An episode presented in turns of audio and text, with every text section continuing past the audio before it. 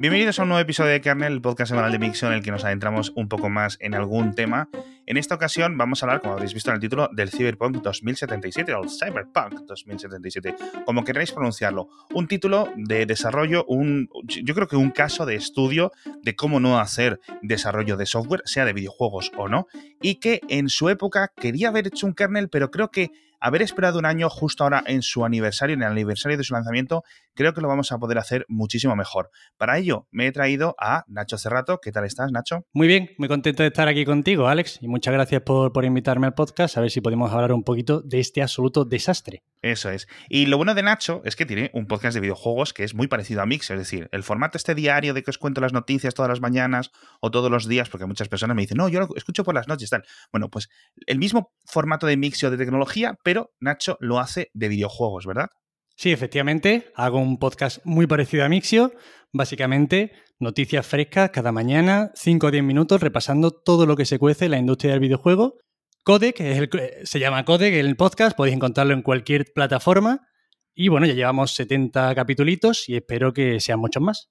Sí, y además que empezó mucho más fuerte que lo que empecé yo en su momento, también ha empezado mucho más regular y a mí el podcast me gusta, es uno de los pocos que escucho yo. Vamos a dejar enlace a Codec, que se lee y se escribe tal como se lee, tal como lo escucháis, lo vamos a dejar en las notas del episodio para que os suscribáis. Muy recomendado, de verdad, muy recomendado. Pero bueno, vamos a centrarnos en Cyberpunk 2077, pero antes, porque vamos a hacer todo el episodio eh, de seguido sin ningún tipo de pausas, así que vamos a meter el patrocinador al principio, que ya sabéis que es lo que estamos haciendo tradicionalmente en Kernel. El patrocinador de este episodio de Kernel es muy especial y es muy querido para mí porque son la gente de PC Componentes, que están ahora en su momento eh, ya eh, efervesciente de este noviembre de grandes ofertas, Black Friday, que ya sabéis que cada año son más y más semanas, porque, bueno, en, PC Componentes tienen ofertas de todo. De hecho, dicen que la PC ahora es de pedazo de catálogo. Es decir, imaginaos todo lo que tienen. Del 14 al 28 de noviembre, en pccomponentes.com tenéis todo. O sea, todo rebajadísimo. Cosas hasta el 45% en gaming. Así que atentos los que estéis muy interesados en este programa, en compraros un nuevo PC, una nueva consola, periféricos, etcétera. Informática, smartphones, deporte, eh, cosas de domótica, cosas de cuidado personal, de todo, de todo, de todo. Y de 9 a 10 de la noche, es decir, de 9 de la mañana a 10 de la noche, todos los días hacen ofertas flash. Entonces, lo que tenéis que hacer es, como nadie sabe muy bien qué es lo que van a publicar al día siguiente de ofertas, pues entráis todas las mañanas en pccomponentes.com rápidamente a las 9 y así os enteráis. Yo, muchos Black Friday he resistido. Este año creo que no. Este año creo que no. Por cierto, si pagas con tu Mastercard, que me acabo de dar cuenta yo cuando estaba preparando esta promo de que yo tengo tarjeta Mastercard, no sabía, me la dieron en el banco y no me había fijado aún, eh, y te dan 5 euritos. Así que muy bien. Y recordad que con PC Componentes siempre los envíos gratis a partir de 100 euros, envíos en 24-48 horas, increíble. Ay, por cierto, una cosa muy buena que no se me puede olvidar eh, comentar en la promo, y con esto ya os acabo, garantía de sustitución de 24 horas. Macho, está muy bien. Vamos a hablar del Cyberpunk 2077 porque es que de verdad yo lo vi, como se suele decir, desde la barrera. La verdad que es un caso de estudio y yo creo que además es muy interesante que nos acerquemos a él habiendo pasado un año porque yo creo que conforma un retrato muy completo de toda la industria, de todos los actores que participan de la industria y cómo se puede conseguir hacer un lanzamiento que sea un absoluto desastre en todos los aspectos. Pero es que de verdad que sí. O sea, yo creo que es. Bueno, ahora lo iremos comentando porque creo que te has preparado hasta una cronología. Es decir, empezó todo esto eh, como en 2013. Claro, nosotros lo vimos en 2020 salir, pero es que llevaban, que esto sí, esta parte sí la había visto yo, presentando los típicos trailers que se te abre la boca, se te queda la cara de tonto viendo los trailers de lo que prometen de un mundo abierto no sé qué. ¿Y cuándo fue el primer tráiler? La cosa es que el primer tráiler se enseñó en el E3 de 2013, cuando CD Projekt no era ni siquiera un preproyecto, o sea, no era absolutamente nada. Habían conseguido los derechos del juego de mesa este, pero no tenían absolutamente nada. E, en ese mismo, en ese mismo E3 presentaron además un tráiler de The Witcher 3, que sería el próximo juego que iban a sacar, ya con mucha pinta de videojuego, ¿no? Al fin y al cabo este tráiler de, de Cyberpunk era una cinemática prácticamente, pero apuntaba a un futuro mágico en el que pues el juego iba a ser prácticamente una cinemática todo el rato. Porque, o sea, ya aquí empezaron a dar detalles en plan, oye, va a ser mundo abierto, vas a poder hacer todo lo que tú quieras. No sé si rollo eh, Gran Cefauto, que este tipo de desarrollos siempre son hiper, hiper, hiper complicados, o más rollo quizás Red Dead Redemption, pero en este futuro, o empezaron a decir, a medir sus palabras ya directamente. Porque yo creo que este ha sido gran parte del problema. Es decir, que ellos mismos, yo creo que se han llegado a autoconvencer de lo guay que estaba siendo el proyecto, ¿sabes? Sí, desde luego ellos se han venido muy arriba, lo que pasaba es que, bueno, para empezar, CD Projekt en 2013, incluso CD Projekt en 2015 era una cosa radicalmente diferente a lo que podía ser pues unos años después cuando salió The Witcher 3. En 2015, por ejemplo, que es cuando sale The Witcher 3, y los trailers de The Witcher 3 mostraban un juego que parecía bastante imposible de creer, pero la cosa aquí es que CD Projekt tenía cosechada una confianza del público enorme. Cuando tú veías un tráiler de CD Projekt, por lo general creía que iba a salir tal y como lo enseñaban, por muy espectacular que fuera gráficamente. Al fin y al cabo era una compañía que se había centrado en el PC y casi siempre sacaban lo más puntero del momento. O sea, The Witcher 2, por ejemplo, fue un, fue un juego muy adelantado a su tiempo gráficamente. Entonces te lo creías de primeras. Claro, es decir, que tenían como un buen, un buen pedigrí, un buen historial y más o menos tendías a hacerlo. Porque además tiene que tener la gente un poco, porque tú hablas de CD Projekt, que es la creadora, pero un poco de contexto. CD Projekt es una de las pocas empresas tecnológicas polacas, porque son de Polonia, que cotizan bolsa. Es decir, CD Projekt es muy grande, es decir, no es un estudio con 100 tíos perdidos en un barrio en mitad de Varsovia. No, no, esto es una empresa grande y, que ha llegado ahí, sobre todo ocupado, yo creo, corrígeme si me equivoco, por The Witcher 3. No sé si ha tenido algún éxito más eh, de camino. Sí, sin duda fue The Witcher 3, pero vaya, ellos iban ya haciendo buenos trabajos. Lo que pasa es que con The Witcher 3 venden una barbaridad de copias en cuanto se lanza el juego. Eh, tiene un éxito de crítica y de público prácticamente unánime. El juego sale muy bien. Y además, aunque tiene un pequeño downgrade, que, que durante una época se puso muy de moda que empresas, sobre todo como Ubisoft, adquiriese una fama muy importante por hacer downgrade a sus juegos escandalosos, porque presentaban en una feria algo increíble, pero tú ya creías que luego iba a ser otra cosa es que era brutal lo de Ubisoft. O sea, que para que. Fijaos que yo estoy, estoy entrando en este episodio desde una perspectiva tecnológica, tanto Nacho como yo. Pero es que el tema de Ubisoft, para alguien completamente negado para los videojuegos, se es que ya Vox Populi, ¿sabes? Es como en plan el chiste, el meme completamente, ¿no? Claro, claro. Y más en esa época. Hacían unos trailers que en el E3 te dejaban la boca abierta e incluso hay gente que los echa de menos por, por ese componente en los E3 de soñar, ¿no? Con lo que podían ser capaces las consolas. Pero ya llegó un momento en el que se tomaba cachondeo, lo que no pasaba con The Witcher 3. Aún así, tuvo un pequeño recorte gráfico, pero bueno, como dije, salió un juego bastante espectacular, un muy buen juego y que vendió 30 millones de copias. Es un montón. Es, una auténtica barbaridad. Total, que tras este éxito tan enorme, pues como te podrías imaginar, si antes de The Witcher 3 este estudio ya tenía una buena acogida ante el público después de este juego y después de haber cosechado esas ventas, la gente esperaba que su próximo juego, pues, pues yo qué sé, fuera la segunda venida de Cristo. Claro, no, no, absolutamente. O sea, es que esa era la sensación. ¿Esto me estás hablando más o menos de 2016, 2017? Sí, en, sí, exactamente. The Witcher 3 sale en 2015 y en 2016 ya va sacando como varios de sus contenidos eh, de expansión, que además eran gratuitos porque este estudio siempre ha llevado un poquito como la bandera de justiciero en la industria. Sí, eso sí es cierto, sí.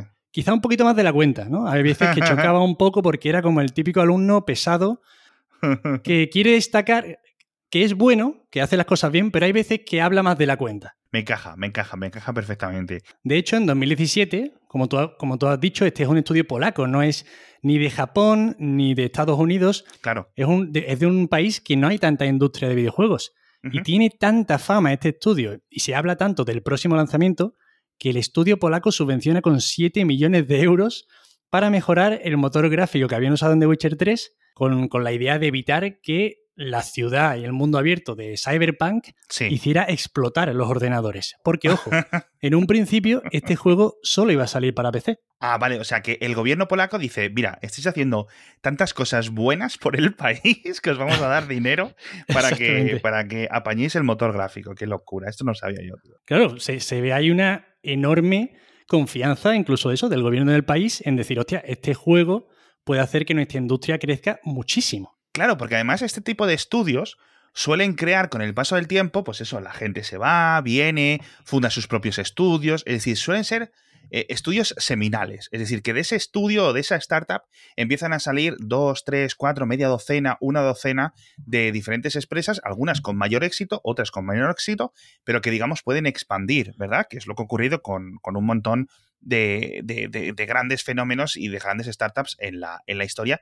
Y el gobierno polaco dice, hostia, voy a apoyar esto porque a ver si empiezan a surgir más CD projects por, por el país, ¿no? Efectivamente. Y entonces cuando yo creo que alrededor de 2018, tenemos como el primer punto de inflexión en el que empiezan las cosas a torcerse.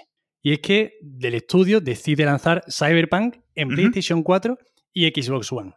Y además suelta la noticia como diciendo que desde un principio este juego estaba siendo optimizado para estas consolas, porque, claro, según lo que mostraban, ni nadie en el mundo se imaginaría que ese juego iba a poder correr en consolas que tenían ya 4 o 5 años. Claro, porque esa es otra. Es decir, primero, solo para PCs. Y pero, pero para PCs, que claro, entre lo que va saliendo, em, vamos esperando, las, gráficas van mejorando, los procesadores, los almacenamientos SSD. Es decir, como que todo va mejorando mientras lo van desarrollando, obviamente, y se abarata, etcétera. Y puedes entenderlo, ¿no? Pues mira, a lo mejor necesitas gastarte 1.500 euros en un ordenador para ejecutar este videojuego. Pero claro, que de repente te digan que sí, en productos mucho más optimizados para los gráficos, como son la PlayStation 4, la Xbox One, etcétera, pero al fin y al cabo son productos de 300, 400 euros que no están ni con los 60 frames aún, ¿sabes a lo que me refiero? Pues que, como que, que, que, da un poco de risa, ¿no? Te pueden contar a muchas milongas, pero al fin y al cabo es que no hay por dónde agarrarse, ¿no? ¿Qué pasa aquí? Pues evidentemente que hay un parque de consolas absolutamente descomunal sí. al que Cyberpunk quiere poder acceder si puede vender este juego en PlayStation 4 y en Xbox One, va a poder vender muchísimas más copias que si solo se limita al PC. ¿Y tú crees que aquí es donde empezó la mayor parte de sus problemas? Porque hasta aquí, por todo lo que me estás contando, CD Projekt iba bien. Habían hecho un anuncio quizás demasiado optimista, pero que es algo común dentro de la industria. Habían prometido mucho con The Witcher 3, pero lo habían conseguido demostrar, estaban haciendo cosas buenas. Sí, yo creo que sin duda sí, porque luego veremos que es cuando que es donde se empieza a romper el juego, básicamente en las versiones de la anterior generación. Ah, claro, porque entonces aquí además se mete otro problema de por medio, que es que decía, les pilla una generación nueva de videoconsolas, que son mucho más potentes, pero que, oye, tienen sus propias cositas y al final hay que adaptarlas. Pero claro, eh, bueno, hubiera sido más fácil quizás incluso, ¿tú crees? abandonar esas consolas antiguas y decir, ok, Cyberpunk 2077, PC y quizás unos meses después PlayStation 5 y Xbox, ¿no? Fíjate lo que te digo, yo creo que no se solucionarían todos los problemas del juego porque creo que el juego tiene problemas a pesar de todo el tema de los bugs y todo esto, pero esto ya es, otra, esto es otro tema en realidad, ¿no? Más, más de análisis del videojuego más que de, qué ha pasado con esto, que qué desastre histórico en la industria ha ocurrido. Pero claro, es que en estos momentos se anuncia esto en 2018. El juego está fechado para lanzarse en el primer cuatrimestre de 2020. Y entonces es aquí cuando, tras anunciar que el juego va a salir para estas consolas de la anterior generación, que bueno, era la generación actual en esos momentos, se comienza a subcontratar para cumplir con las fechas de lanzamiento. Ya. ¿Qué pasa aquí? Que entonces ya se meten aquí estudios externos que se encargan de aspectos como el del control de calidad y además, este mismo año en el E3 sacan un tráiler muy espectacular y que ya se ve que está hecho con el motor gráfico del juego, supuestamente. Y además, meten a Keanu Reeves de por medio, lo enmarronan. Porque yo creo que lo enmarronan, porque al fin y al cabo es como acercarse a una figura pública que tiene el cariño de todo el mundo, que es que es una, historia parecida a este estudio, que quería ser como el bueno de la industria siempre, y cogen al tío más buenazo de Hollywood, que además saben que le gusta el rollito este cyberpunk o de, o de ciencia ficción, y lo meten directamente en el juego para cerrar un tráiler espectacular en N3. Sí, yo me acuerdo de la presentación y la presentación fue icónica. Es decir, si el juego hubiera salido bien, esa presentación es cumbre. O sea, esos momentos en los que Twitter se rompe, la gente está loquísima, la gente que está en el evento eh, lo celebra como si eh, su equipo hubiera marcado el gol de la final de la Champions. gritos en la presentación. Un medidor muy, muy evidente de este tipo de, anuncios son los gritos. Que se escuchen a la gente gritando, como cuando se anunció el remake de Final Fantasy VII, cosas así. La gente es loca. Y pasamos de año, dejamos 2018 atrás, vamos a 2019 y dicen que el juego está acabado.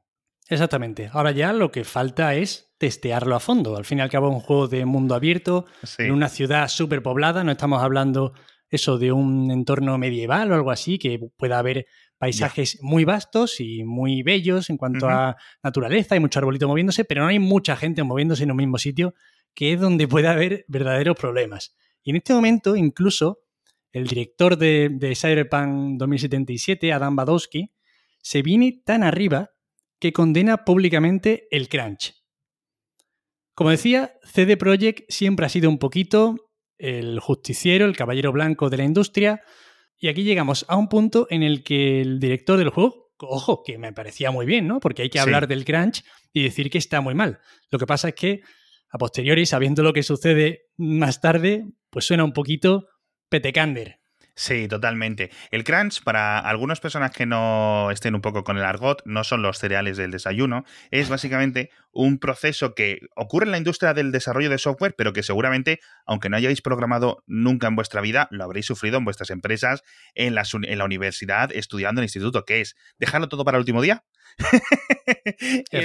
y, y, en esos últimos días o semanas o incluso meses, hacer horas extra a piñón, la gente está cansada, nada sale bien, las cosas se apelotonan y no se puede hacer más. Es decir, desarrollar obviamente cualquier cosa o estudiar o lo que sea bajo estrés, ya sabéis que siempre es eh, una complejidad para la psicología y la psique humana, con lo cual se añade, es decir, no vale lo mismo la hora número 16 de trabajo que haces en desarrollando software o cuidando pacientes en un hospital que la primera hora donde estás fresco, etc.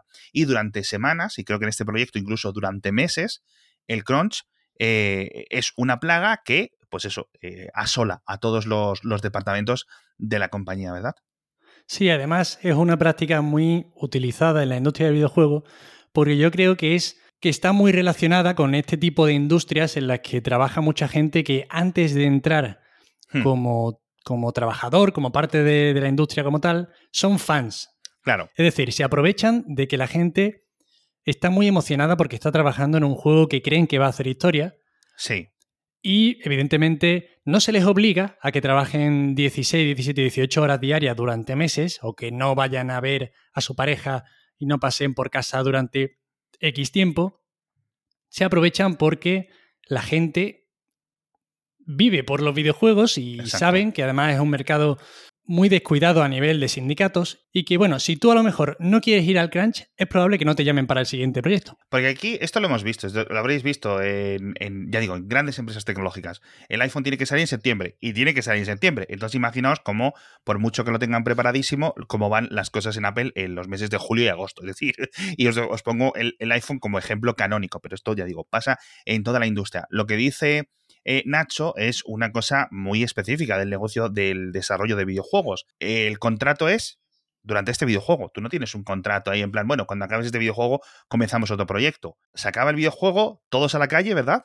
Efectivamente, se trabaja mucho por lo que imagino que en cada país es diferente, ¿no? La nomenclatura, pero por obra y servicio. Es decir, exactamente. vamos a trabajar estos años en este juego, ahora te vas a este otro país, a esta otra desarrolladora, otros dos años, ahora a otro lado, ahora te vas a hacer unos assets a otro lado. O sea, horroroso, horroroso para la conciliación laboral y para, bueno, para no volverse loco, prácticamente. No, y, podéis ver de, este tipo de elementos propios del desarrollo de software de videojuegos, de dónde vienen todos estos problemas que, por ejemplo, yo me estoy enterando mucho a través de tu podcast, a través de Codec, eh, que estás contando en Activision. Es decir, claro, si de los dos últimos tres, dos, tres, cuatro meses del desarrollo de un videojuego depende tu futuro laboral, ¿vale? Pues vas a hacer todo lo posible. Tengas niños en casa esperándote, tengas a la mujer, tengas al marido, tengas a la abuela eh, con un pie en la tumba o lo que haga falta. Porque es que es o, eso o ostracismo laboral durante mucho tiempo, ¿no? Aparte de luego presiones y neuras de los jefes, etcétera, que hemos visto en, múltiples casos, ya digo, no solo en videojuegos, sino el desarrollo del software en general. Pero bueno, 2020, en principio, después de todo este crunch, eh, debería de salir. Exactamente. Pero no. Exactamente. No sale en 2020 como debería y de hecho en enero ya se anuncia el primer retraso. Pero bueno, no es muy excesivo. Sí. Porque pasa de primavera a septiembre de 2020. Sí. Pero ojo, no os vayáis a confundir con que, bueno, esto se anunció porque vino el coronavirus. No, no, esto se anunció antes de que estallara todo el tema de la pandemia. Sí. ¿vale? Vaya, vaya año, ¿eh? Vaya año. Año, complicado. Año complicado en la industria. Y es cuando se anuncia el primer retraso. El juego, ya sabéis, estaba fechado para el primer cuatrimestre de 2020, pero se pasa a septiembre. O sea, el, típico cariño, he tenido un retraso y todos se asustan, pero masivo, ¿no? Vale. Efectivamente. Pero bueno, en realidad no es un retraso muy importante, ¿no? Al fin y al cabo no se va a 2021 ni nada por el estilo. Y bueno, decir que esto es antes de que estalle la pandemia. Exacto. Y aquí ya, eh, por, por ponerme un poco de contexto, aquí ellos ya habían eh, dejado ver que estaban en el crunch o estaban diciendo todo lo contrario? Es decir, ¿cuál era la situación por entonces? En... No, no, la situación en estos momentos sigue siendo de confianza en CD Projekt y la empresa no ha dicho absolutamente nada. O sea, todo va de lujo en este, en este lugar. Sí, sí, sí. Me recuerda las, las últimas dos horas del Titanic, esto, ¿eh? Totalmente, vaya, exactamente. Entonces llega mayo de 2020, CD Projekt anuncia un evento, bueno, CD Projekt hace un evento a falta del E3 que no se, no se celebra por la pandemia, evidentemente, y en este evento se anuncia que el juego tendrá ports para la nueva generación. Va a salir para PlayStation 5 y Xbox Series, lo cual se celebra muchísimo. Pero ojo, pero ojo. También se comenta aquí que se hace a cambio de sacrificar el multijugador que se iría a 2021. Porque en esta empresa siempre están pensando en el bien de los jugadores y no es que no lleguen o que se les haya ido un poquito de las manos. No, no, no. Es que creen que al jugador hardcore de videojuegos le gusta la experiencia en primera persona, el multijugador es algo muy mainstream y muy criticado por muchos jugadores, retrasamos el multijugador para 2021, pero os traemos los ports de la nueva generación, que se van a ver espectacularmente bien. Claro, porque aquí estamos hablando de unas fechas en las que tanto la PlayStation 5 como la Xbox Series estaban a punto de salir. Efectivamente, o sea, era el momento perfecto. Por lo cual, sacar un, titulazo de estos para consolas que estaban en la vía de escape, es decir, que se siguen vendiendo muchas Play 4, que yo no digo que no, y más en esas épocas, pero es que claro, lo chulo es tener estos típicos juegos eh, intergeneracionales que te valen para la 4 y la 5 o en su momento para otras consolas, ¿no? Y esto yo, sin haber desarrollado en mi vida eh, más de dos líneas de código de videojuegos, sé que es difícil. Con lo cual, que a última hora lo anuncien, ¿no os resultó sospechoso en la industria? A ver, es que al fin y al cabo es el típico secreto a voces. Un juego muy puntero técnicamente que va a salir al final de una generación, es que ya habría gente, evidentemente, que se estaba esperando a esa versión. Si, no, si solo saliera para PC, mira, pues la gente se lo pilla en PC cuando salga o lo que sea. Pero si sale en Play 4 y en Xbox One, va a salir en las siguientes consolas. Claro, claro, claro. Por eso te decía al principio que yo creo que fue un poco la maldición, el querer haber abarcado más de lo que realmente ellos sabían hacer. Desde luego, CD Projekt, uno de los grandes errores que comete, pero que sería perdonable por, por todo lo que viene después, es querer crecer más rápido de la cuenta. Es querer pasar de ser una desarrolladora muy potente y muy importante a estar codeándose con Rockstar que te puede sacar un Red Dead Redemption 2 en PlayStation 4 que se ve como prácticamente no se ve ningún juego de la actual generación nueva y te lo saca en esa consola y con mundo abierto y evidentemente intenta saltar al edificio de, delante que es mucho más alto que el suyo y se acaba cayendo. Ya. Siguiendo con el evento este propio de, de CD Projekt, también dicen que hay nuevo retrasito. Otro más. Otro más. Son solo dos meses, no importa mucho, porque la gente que está deseando que salga el juego, claro. porque la gente sigue todavía confiando en CD Projekt. Yo no quiero ir ahora de experto de que yo lo sabía que, lo que iba a pasar, porque desde luego es imposible saber lo que iba a pasar. Pero sí que había entre mucha gente con la que yo hablaba sobre CD Projekt, sí que había algo que olía mal. Ese tufillo se camuflaba por el entusiasmo. Es decir, la gente quería creer, ¿no? Como, como Malder en Expediente X. Quería creer y, negaba o eh, se hacía ciega a, las pruebas quizás un poco evidentes, ¿no? Sí, sí, y se mezclaba con esta. Eh, con esto que sucede a veces cuando se muestra demasiado algo antes que salga, que parece como que están invirtiendo demasiado dinero en marketing. Yo no sé si tú te acuerdas que en Twitter, la cuenta de CD Projekt, la gente a lo mejor le enviaba un mensaje hablando de Chiquito de la Calzada y CD Projekt respondía en el idioma en el que le habían preguntado como, ostras, esta cuenta sabe responder en todos los idiomas del mundo, en todas las culturas. Sabes cosas así un poquito excesivas y raras, la verdad. Sí. Sí, sí, sí. Y aparte, mucho anuncio en prensa, por supuesto, y mucho, mucho poderío económico a la hora de, hablar del juego. Al fin y al cabo es que venían de haber vendido una barbaridad en The Witcher. Si es que claro. cualquiera que hubiese jugado The Witcher 3 podía perfectamente creer que su próximo juego iba a ser increíble. Porque si hicieron en su momento The Witcher 3 con el dinero que tenían, sí. pues ¿qué podían hacer después de ellos? que... Sí. Absolutamente. Y después de estos dos meses de retraso, otras dos últimas semanas, totalmente ya, en plan, mira, ya, mira, por dos semanas más, después de haber retrasado ya como ocho meses en total, ya nadie, nadie se va a quejar. Pero bueno, la gente lo tiene pedido, la gente lo quiere, la gente eh, confía, ¿no? Se confía en el plan. pero, pero bueno, eh, dos semanas más y llegan los embargos. Y eso sí que fue un desastre porque Twitter ahí ya entró completamente en ebullición, ¿no? Porque los periodistas, trabajar no sé, pero rajar en Twitter es algo que les gusta muchísimo. Vale, yo aquí creo que es donde se pasa, aquí es donde creo que hay otro punto de inflexión, que es cuando empiezan yo creo que las cosas más graves, ¿vale? La prensa no recibe copias de las consolas de la anterior generación. Tú podías pedirles que te mandaran copia de PlayStation 4 o lo que sea, pero no las enviaban. Solo enviaron copias de PC. Y además con embargos muy, pero que muy importantes y estrictos. Se ha hablado incluso de multas de hasta 27.000 dólares por saltárselo. Cuando ya pasa esto, cuando ya los embargos son demasiado poco flexibles y bueno, y parece que están intentando esconder algo, ya la gente se empieza a asustar, evidentemente. Pero es que claro, Juegan los periodistas a la versión de PC de Cyberpunk y le ponen notazas en muchos medios. Metacritic 90 sobre 100. O sea, tú como consumidor llegas a la conclusión de que evidentemente esto es un juegazo. No, no, absolutamente. Es decir, gente yo creo que haciendo cola en, las tiendas de videojuegos o esperando al repartidor de, con, con la cajita, ¿verdad? Efectivamente, y aquí además, como decíamos al principio, que se ven muchos problemas de la industria si incluimos, por ejemplo, a la prensa del videojuego en la industria, ¿no? Se ve el, evidente problema de que, bueno, quien no tenga la suerte de subsistir de algún modo con un mecenazgo o algo así, al fin y al cabo el modelo de negocio de una página web de críticas o de reseñas o de noticias de videojuegos, evidentemente son las visitas. Y si los que tienen que probar el juego, un juego de rol que va a ser de 50, 60 horas, lo que sea, ¿no? Como si son 20 o 30. Evidentemente necesitan tiempo para jugarlo y para ponerle una nota, reflexionarlo y escribir sus críticas y todo eso. Pero entonces, una cosa, porque aquí no me quedó claro. Es decir, estas reseñas de este 90 sobre 100 recogido en Metacritic, etcétera, ¿era justo o era un poco inflado? Las versiones de PC eran funcionales. Tenían bugs graciosos. Vale, ok, ok. Tenían bugs que, de, que te ríes, de los de la Ubisoft, famosa por los bugs que te reías. Sí, sí, sí. Yo creo que las notas, bueno, sucedió una de estas veces que pasa en la industria, que se viene todo el mundo muy arriba. Claro. Por, por eso, porque hay muchas ganas del juego, porque están las páginas.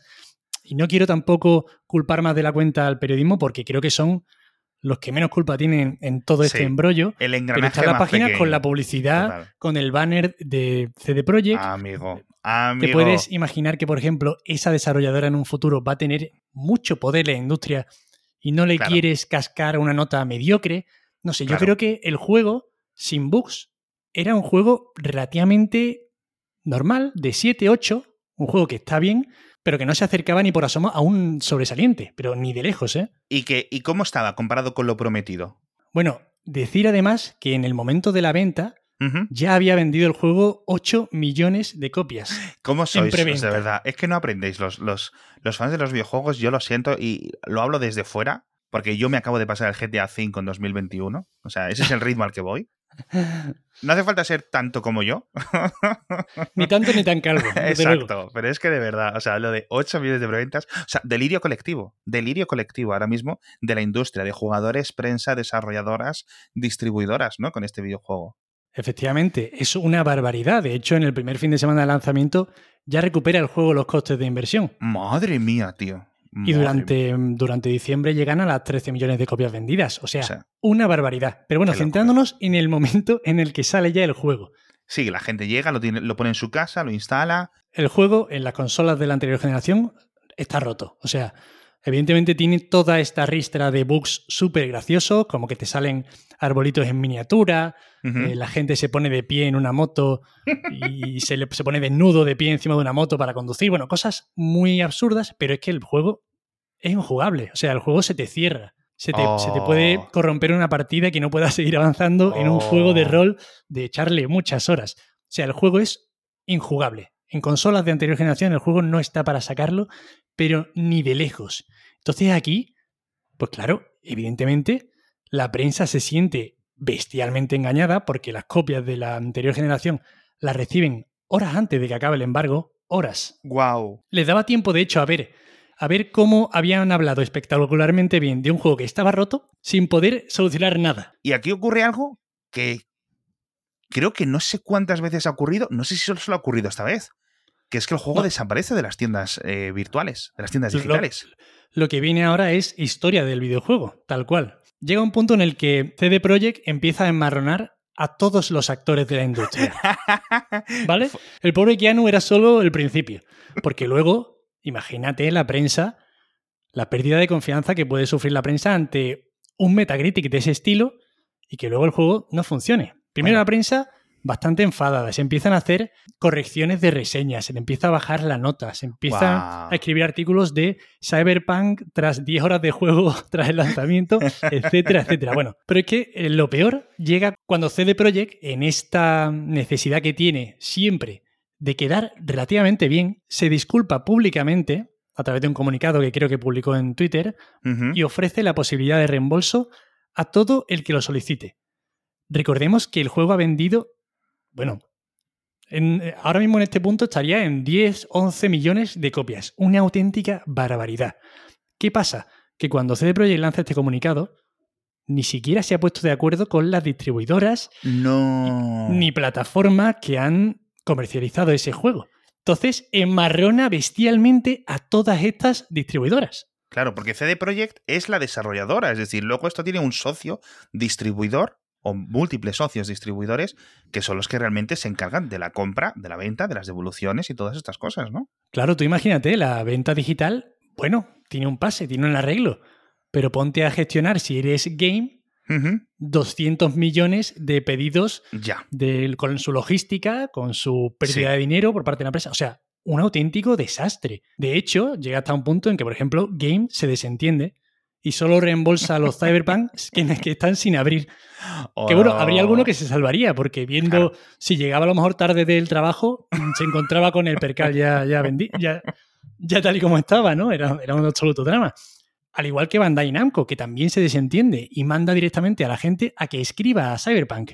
Entonces, claro, imagínate esta absoluta locura que ya afecta incluso a la industria en general, porque toda la industria participa en cierto sentido de este juego que tiene tanta importancia, que parece que iba a ser uno de los lanzamientos del año. Entonces llega el punto de que Sony decide retirar el juego de su tienda digital porque es que si no van a perder la confianza de, toda, de todos los consumidores. Es decir, sí, claro, por lo menos intentar que el fuego no se, no se expanda, ¿no? Madre mía, madre mía. Y a día de hoy ha vuelto ya el juego, ¿verdad? A la tienda digital de Sony. Sí, a día de hoy ya, ha vuelto. ya ha vuelto. Porque aquí hay que comentar, ok, hemos llegado al lanzamiento del juego, desastre tras desastre hasta el desastre final, ¿no? Con el Cyberpunk, que ya por, esas épocas sería el Cyberpunk 2078, que creo que soy la primera persona en, en el mundo en hacer ese chiste. Empiezan los parches, porque sí es cierto que yo recuerdo mucho parche muy rápido y que, y que al menos eso, eso, por ahí corrían, por ahí corrían, ¿no? Cuéntame sí que corrían. De hecho, con este comunicado en el que CD Projekt dice que, va a devolver el dinero, también dicen que van a corregir los fallos del juego. Pero la realidad es que esto es un absoluto desastre hasta muchísimos meses después. De hecho, Sony es la única que retira el juego de la, de la, tienda. Microsoft, por ejemplo, añade una anotación diciendo que este juego va muy mal en las consolas de, anterior generación. Sí, y que lo compres bajo tu, propia, responsabilidad. Exactamente, como un anuncio de tabaco, vaya. Cyberpunk 2077 puede causar muerte prematura. Efectivamente. Entonces ya el juego se quita de PlayStation, de la PlayStation Store. Pasan los meses, se van haciendo parches el juego va medio sobreviviendo, medio funcionando mal, más mal que bien. Y uno de los aspectos que a mí más me alucina en la cabeza es que llegado a un punto el juego se anuncia como que se va a relanzar en junio de 2021 en la PlayStation Store. Recordamos que el juego salió en diciembre de 2020. Sí. Cuando ya parece que el juego está listo para medio funcionar en consolas de la anterior generación, el juego sale y se convierte en el juego más vendido en junio. Esto a mí me parece un poco sorprendente. Yo, yo, no voy a criticar a nadie, ¿no? Pero incluso en la, en la, nota que acompaña el juego pone que recomiendan jugarlo en PlayStation 4 o PlayStation 5. Que no, que no hay título para PlayStation 5, pero. Vale, pero a ver, yo aquí creo, creo que lo puedo llegar a entender. Es decir, tú eres un jugador que, pues pacientemente, o que sigues queriendo jugar, porque al final es un juego eh, atractivo, ¿no? Para hacerlo, para jugarlo. Y dices, bueno, mira, han tenido, pues, como dices tú, creo que ocho meses de parches. Y dices tú, cojones, en ocho meses habrán hecho algo, al menos habrán hecho su trabajo, con lo cual yo entiendo la confianza en ese momento de parte de la comunidad. Pero vamos, que por, tus silencios me entiendo que era justificada, ¿no? Era, era complicado de justificar porque al final, durante estos meses de, de, falta del juego en, por ejemplo, la tienda de Sony, van saliendo noticias. Como que, por ejemplo, la Comisión de Protección al Consumidor Polaca está investigando el lanzamiento de Cyberpunk. O sea, un organismo público se mete por medio porque esto pues básicamente podría ser considerado como una estafa. Como una estafa tanto para el consumidor general como para los propios inversores de, Cyberpunk, que no tenían ni idea de que el juego no funcionaba. Hasta el momento en el que el juego sale en diciembre. Porque es que antes con cada retrasito se iban prometiendo historias y no se decía absolutamente nada. Es de hecho cuando se pega el petardazo bursátil más importante, que es evidentemente cuando sale el juego, y es que si lo miramos, por ejemplo, desde el lado de los inversores, las acciones de CD Projekt no se han recuperado, pero ni de lejos. Estamos hablando de que cuando salió el juego estaban en torno a los 99 euros por acción. Sí. Y durante estos últimos meses está rondando los 40 euros. O sea, es muy bestia. Entonces, pasan los meses, llega la versión de PlayStation 4, entiendo también que la de Xbox, bueno, nunca, nunca desapareció. ¿Ha llegado a PlayStation 5 este juego ya? Yo creo que en un ejercicio de intentar ya lavar su imagen con, de cara al próximo lanzamiento, sea cuando sea. Sí. En CD Projekt dicen que las versiones de la nueva generación de Cyberpunk se van a 2022. O sea, al final se van a 2022. No. Si es que salen. Sí, yo, imagino que saldrán, evidentemente, ¿no? Lo que me refería a, si es que salen en 2022. Pero sí, yo evidentemente creo que saldrán en 2022. Pero incluso se esperaba la versión de The Witcher 3 para las consolas de nueva generación y han dicho que hasta que no saquen las versiones de Cyberpunk no sacarán su anterior juego. Porque yo creo que evidentemente lo que quieren es olvidar eh, Cyberpunk, sacar las versiones de nueva generación sin que hagan mucho ruido, sin que no se puedan reír de ellas por los bugs o por lo que sea, acabar con The Witcher 3 para la nueva generación, que seguramente se vea estupendamente, y ya olvidar el asunto y esperar a que el próximo juego, que muy probablemente será un The Witcher, si no quieren ya chapar la empresa porque evidentemente se, tendrán que agarrar a algo que ya ha funcionado y a algo en lo que no tienen que arriesgar tantísimo. Claro. Y poco más, porque es que desde luego es un absoluto desastre. Yo creo que es esto. Quieren cerrar esta página de su, de su historia, intentar dejarlo medianamente bien para que en el próximo gran título, como dices tú, eh, la gente vuelva a, confiar e intentar, pues poco a poco, recuperar el terreno perdido. De todas formas, una pregunta. Decías que retrasaban el modo multijugador, etcétera. ¿Ha salido ese modo? Sí, no. En el, en el lanzamiento de la versión de agosto se han descubierto algunas pistas sobre un posible desembarco del modo multijugador en un futuro. o sea que aún de momento nada, madre mía. Eh, de todas formas, una pregunta ya para acabar. ¿Tú crees que eh, va a haber un Cyberpunk, otro caso Cyberpunk 2077 en el futuro? Yo creo que no, pero también te digo que valorar si ha aprendido la industria o no algo de, este, de esta ruina de lanzamiento no tiene mucho sentido a un año vista porque, bueno, los desarrollos son muy largos, cada vez más, cada vez son más costosos y más largos. Sí. Y yo creo que hasta dentro de muchos años no se va a ver otra barbaridad del estilo. Sí. Yo, sinceramente, y a lo mejor peco de pesimista, me da la sensación de que cada cierto tiempo una desarrolladora o una compañía eh, tensa la cuerda lo máximo que puede hasta que el público explota. Claro. Evidentemente esto ha sido histórico y no creo que se vaya a repetir tal cual porque es una pérdida de confianza que se han ganado durante muchos años y la han perdido en cuestión de días. Totalmente. Además de una forma dramática. Sí, sí, o sea, es que fue todo, o sea, una explosión, o sea, dos días de memes de la gente haciendo un 180, gente que había pagado por un videojuego que al final dices, bueno, pues si no lo has comprado, pues tampoco tienes mucho de qué quejarte, pero cuando hay dinero de por medio, por mucho que te prometan devoluciones, que ya te comentaste tú que no era tan fácil como darle un botón y recuperar el dinero, que mucha gente tuvo que pelearlo durante muchas semanas esa devolución del dinero, o decir, mira, lo he comprado, he sido al pardillo, he caído, ya lo podré jugar y lo estará jugando a lo mejor ahora muchos oyentes eh, por primera vez. Yo, ya te digo, el GTA V eh, lo compré en su primer día, en su primer día, y aún me lo acabo pasando en 2021. O sea que yo me tomo las cosas con calma, con lo cual al Cyberpunk 2077 pues a lo mejor juego en, el, en, ese año. Exactamente, exactamente. Cuando ya esté ya parchadito y con el modo multijugador recién sacado, ¿no?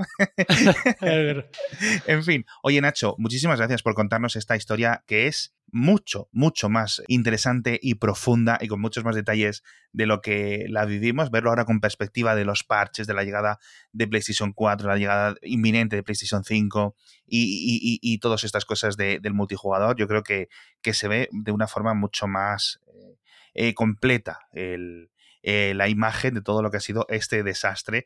Ya digo, no solo de la industria del desarrollo de videojuegos, sino de la industria del software en general, porque esto va a ser estudiado en las, en las carreras universitarias sin ninguna duda. O sea, absolutamente sin ninguna duda. Porque desarrollos de software, desarrollos de videojuegos, todos son más o menos caóticos. Pero esto es algo mm, que rizó el rizo hasta niveles insospechados, como nos ha contado el amigo Nacho. ¿Dónde puede seguirte la gente eh, ahora en Internet, en redes sociales? Bueno, pues en Twitter me podéis encontrar como arroba Nacho Cerrato, es sencillo de encontrar.